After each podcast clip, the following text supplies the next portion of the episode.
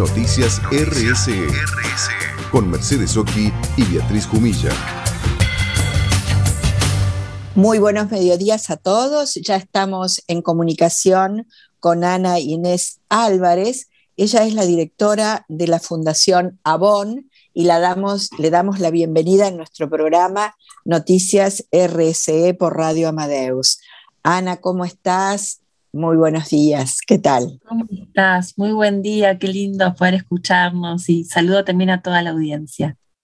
Muchas gracias, Ana, gracias por estar. Y bueno, em, contarle un poquito a la audiencia sobre el trabajo que está haciendo la Fundación, eh, la cantidad de proyectos y más en esta época de, de pandemia, cómo han venido realizando sus acciones, ¿no? Sí, bueno, Fundación Avon es una fundación que ya tiene más de 20 años, ya tenemos la mayoría de edad cumplida y, venimos trabajando, tenemos tres ejes de trabajo muy fuertes, nuestra promesa para ganarle al cáncer de mama, nuestra promesa para ponerle fin a la violencia hacia mujeres y niñas y también nuestro premio Fundación Avon, que es el que estamos ahora llevando adelante y dando a conocer a las ganadoras del 2021, un premio que nos llena de orgullo porque nos permite destacar a mujeres de todo el país que se comprometen con su comunidad, que se comprometen con los problemas de su comunidad o de otros lugares, porque vas a ver que tenemos ganadoras que viajan a, otras realidades de la Argentina a comprometerse. O sea que estamos felices anunciando a las cinco ganadoras de este año.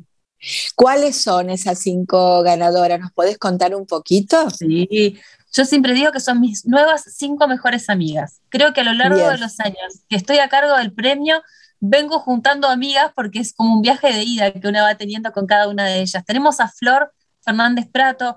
Flor tiene un proyecto muy lindo, que es el proyecto Liderar, que surge en la cárcel, surge en el contexto de encierro. Ella tiene un proyecto junto con otras compañeras que se llama Cuidar la Bocha.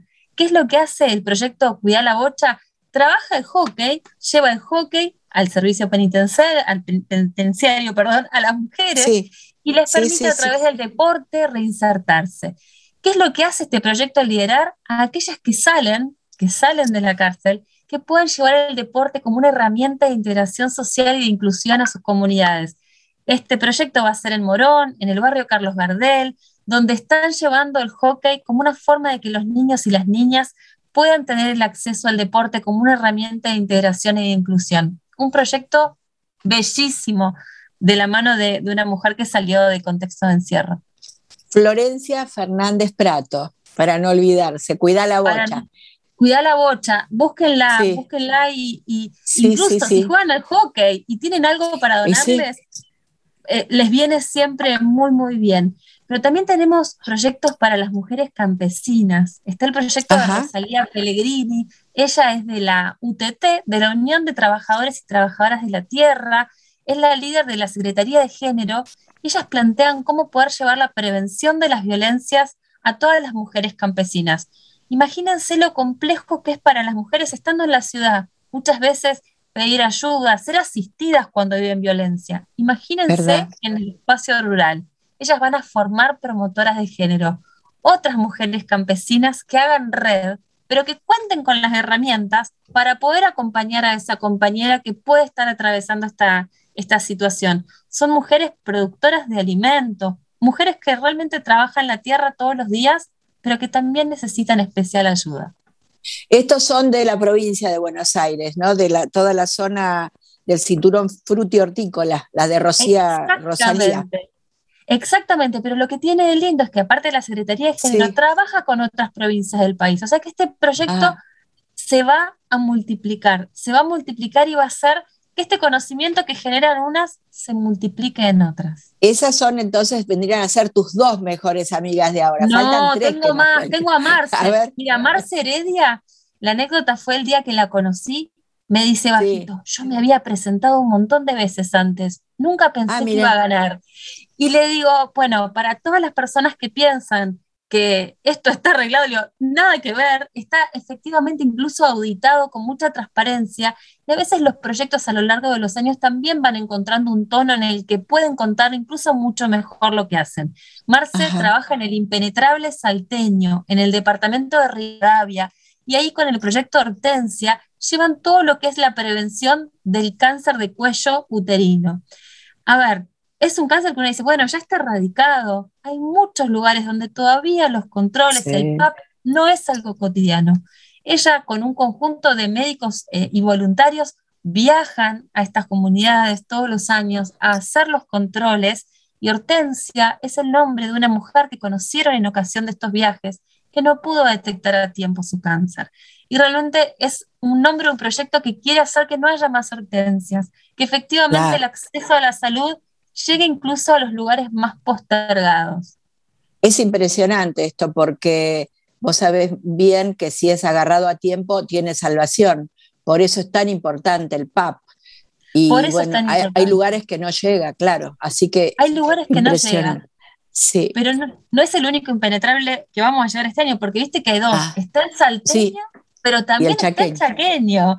Y este año ganó un proyecto del impenetrable chaqueño que se llama ah, Manos del Monte, que lo lidera María, María Magdalena Norris.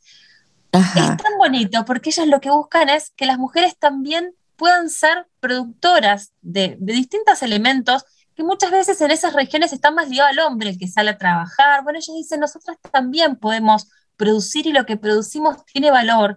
Y formaron un taller textil donde aparte de capacitarse, de encontrarse a hacer red, producen distintos elementos con recuperando desechos textiles. Es decir, no solo se integran laboralmente mujeres que nunca antes habían tenido contacto con, con, poder producir y ganar dinero, sino que además es de triple impacto. Recuperan telas de descarte y las venden de manera tal de poder generar un ingreso propio. Qué bárbaro, ¿eh? cómo se van arreglando, cómo van buscando las formas. Y te falta una, Victoria. Me, falta una que es, Vicky, que, Vicky es un huracán. Vicky es un huracán de amor. Quien no conoce a Victoria Biel Temperley, las invito a que vayan a seguir a la organización Donde Quiero Estar. Donde Quiero Estar es una organización que trabaja todo lo referido a cáncer. Vicky empezó su trabajo y esta organización cuando fallece su hijo Santiago. Cuando fallece Santiago, ella cuenta que necesitó empezar para sanar, y cuando lo cuenta realmente es muy emocionante, empezar a conectarse acompañando a otras personas que estaban transitando la enfermedad, pero también a los entornos, ¿no? A ese entorno que acompaña.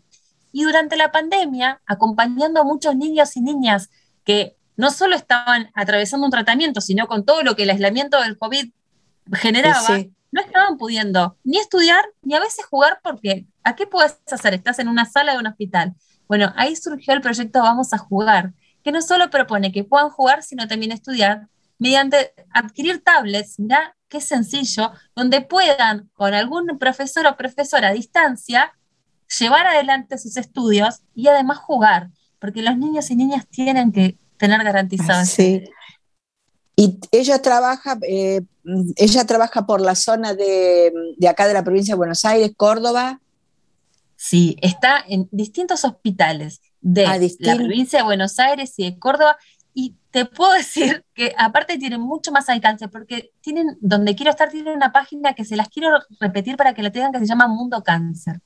Cuando ustedes entran a Mundo Cáncer, ahí van a encontrar un recursero de todo, todo el país, de donde buscar asistencia en caso de estar atravesando la enfermedad. Por lo tanto, con este proyecto que vamos a jugar, llegamos a algunas provincias que están en Buenos Aires, bueno, en Córdoba, Buenos Aires, vos lo dijiste Cava, pero estamos apoyando una organización que trabaja con todo el país. ¿Y qué premios le dan ustedes a, a, los proyectos? Además que me imagino que son muchísimos y para elegir cinco, es un trabajo fuerte, ¿no? El que tenés, 190, este, Ana. 190. 190. Muchísimo. Fue un año récord. Sí, ¿qué es lo que ganan? Mira, buscamos que sea algo bien completo. ¿En qué sentido? Por un lado, las cinco ganan 250 mil pesos para ejecutar en su proyecto. Pero aparte de ganar esto, empezamos un proceso de acompañarlas en hacerlas visibles. ¿Por qué digo hacerlas visibles? Porque a veces no la vemos en la tapa del diario, a veces no son esa noticia que hoy, hoy vos sí estás trayendo al frente. Buscamos que todas las personas las conozcan. Si entran en las redes sociales de Fundación Avon, van a empezar a encontrar cortos documentales de cada una de ellas, invitación a cómo colaborar y sumarse a los proyectos que tienen. Buscamos que ellas sean visibles y más personas se sumen a apoyar estos proyectos. Y además de todo ese, ese tema de, los proyectos y del trabajo que tenés, en pandemia me imagino que más difícil o no. ¿Cómo, cómo lo viste? mira, yo creo que en pandemia al principio nos parecía que todo era más difícil, si te tengo que ser muy sincera. Creo que en el caso de ellas, el compromiso fue más allá de todo, porque ninguna, por la pandemia, se quedó quieta frente a su proyecto. Y mismo nosotros en Fundación, cuando había que seguir, había que seguir ¿por qué? porque trabajamos temas que no paran, aunque todo pare. Entonces, todas encontraron una gran creatividad para hacerlo y por eso también las ganadoras están recibiendo capacitaciones para poder aprovechar herramientas digitales, para poder hacer que sus proyectos siempre estén presentes.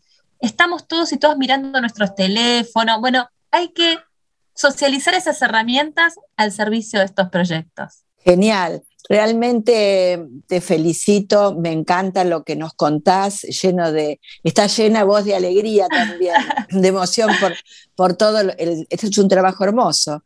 Eh, te da mucho, mucho, mucha labor, pero realmente eh, vale la pena. vale la pena porque estas mujeres, ¿sabes qué hacen? No a lo que les sobra dan lo que tienen. Lo que tienen no lo digo solamente en términos de lo material, sino humanamente dan todo lo que tienen y muestran un compromiso que debería a las personas que las conozcamos inspirarnos a preguntarnos, bueno, ¿qué hacemos por la otra persona? La audiencia que te está escuchando, ¿cómo puede ayudar? ¿A dónde puede ver un poquito más? ¿Tenés bueno, entran a las redes sociales de Fundación Avon, estamos en Facebook, en Instagram y en Twitter, Fundación Avon Argentina. Ahí cuando entran, lo primero que van a encontrar es a estas grandes mujeres y sus historias al frente. Van a encontrar cada una de sus redes sociales para ver cómo colaborar.